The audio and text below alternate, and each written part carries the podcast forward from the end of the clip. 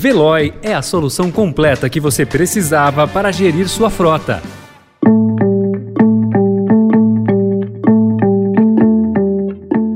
Olá, seja bem-vindo, seja bem-vinda. Começa agora mais uma edição do Notícia no seu Tempo. Esse podcast é produzido pela equipe de jornalismo do Estadão para você ouvir em poucos minutos as principais informações do jornal.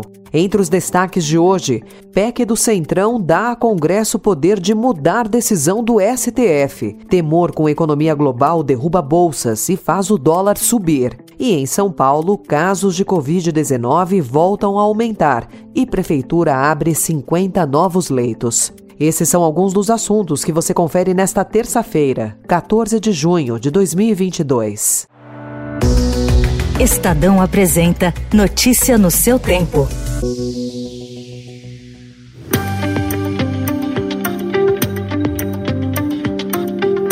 Líderes do Centrão têm pronta uma proposta de emenda à Constituição que, se for aprovada, dará ao Congresso poder para anular decisões do Supremo Tribunal Federal. O texto que o Estadão teve acesso prevê que o Legislativo poderá revogar julgamentos sempre que a decisão da mais alta corte do país não for tomada por unanimidade dos ministros e se os parlamentares considerarem que o tribunal extrapolou limites constitucionais. A intenção do Centrão é reverter julgamentos que tenham derrubado leis aprovadas no Congresso Nacional ou contrariado bancadas. Levantamento do Estadão mostra que de janeiro de 2019 até hoje há 5.865 acórdãos, registro de decisões por unanimidade no plenário do STF.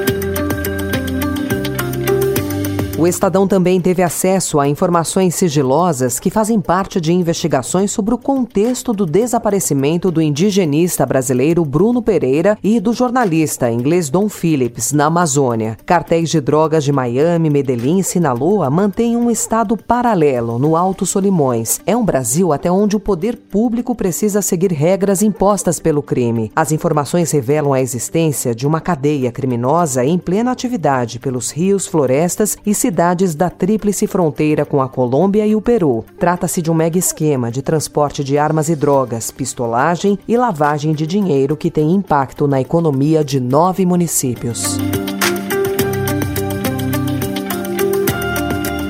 Sobre o desaparecimento de Pereira e Phillips, a Polícia Federal confirmou ontem que não encontrou nenhum novo material que possa apontar o paradeiro da dupla. Segundo a PF, o resultado da perícia em um material orgânico aparentemente humano deve sair nessa semana. O dia foi marcado por informações desencontradas. Chegou a ser divulgada uma informação de que corpos foram encontrados, o que não ocorreu. Enquanto isso, servidores da FUNAI anunciaram greve.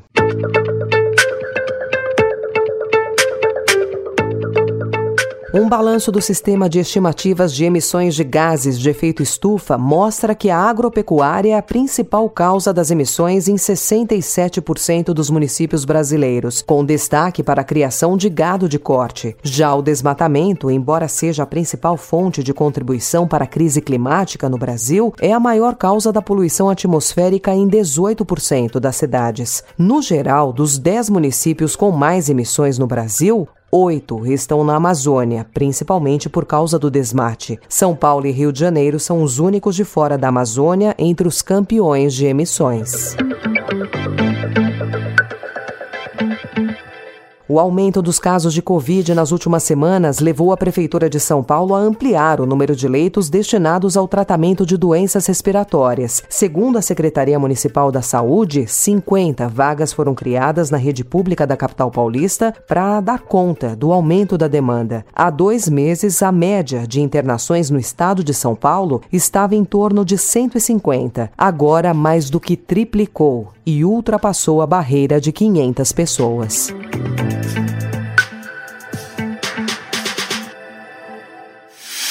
Também em São Paulo, até às 9 horas da noite de ontem, estava mantida a greve de motoristas e cobradores de ônibus da cidade por reajuste salarial. A paralisação prevista é de 24 horas. Notícia no seu tempo.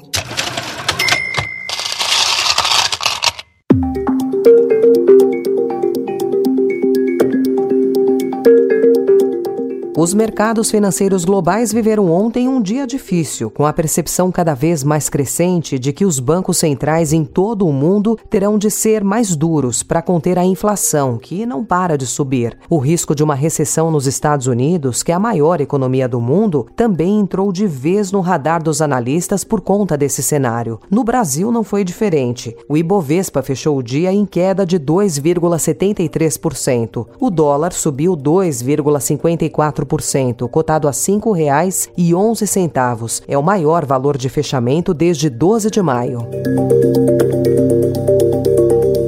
O Senado aprovou ontem o texto base do projeto que fixa o limite de 17% para a alíquota do ICMS sobre itens considerados essenciais, como combustíveis, energia, telecomunicações e transporte coletivo. Os senadores ainda ficaram de analisar os chamados destaques, que são as sugestões de mudanças ao texto base. Depois disso, a proposta volta à Câmara dos Deputados, que já aprovou o projeto por causa das alterações feitas no Senado.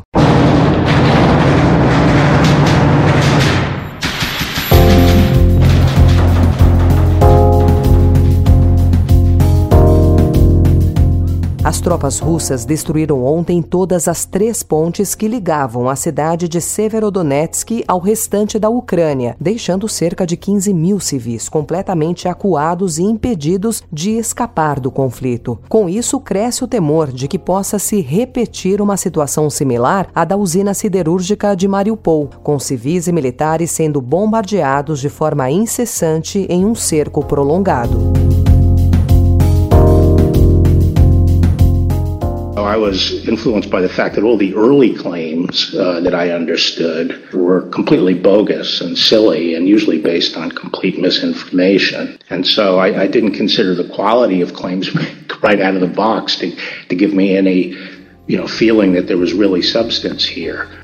Em depoimento gravado e exibido ontem pelo comitê que investiga a invasão do Capitólio, o ex-secretário de Justiça William Barr fez algumas críticas duras ao ex-presidente Donald Trump. Barr disse que Trump havia se desligado da realidade ao pressionar o Departamento de Justiça dos Estados Unidos para investigar fraudes inexistentes na eleição de 2020. Segundo Barr, a decisão de Trump de reivindicar a vitória na noite da eleição foi estranha, porque muitos aliados esperavam que os votos por correio, que seriam ainda apurados, favoreceriam Joe Biden. Ele disse ainda que Trump nunca demonstrou qualquer interesse pelos fatos reais.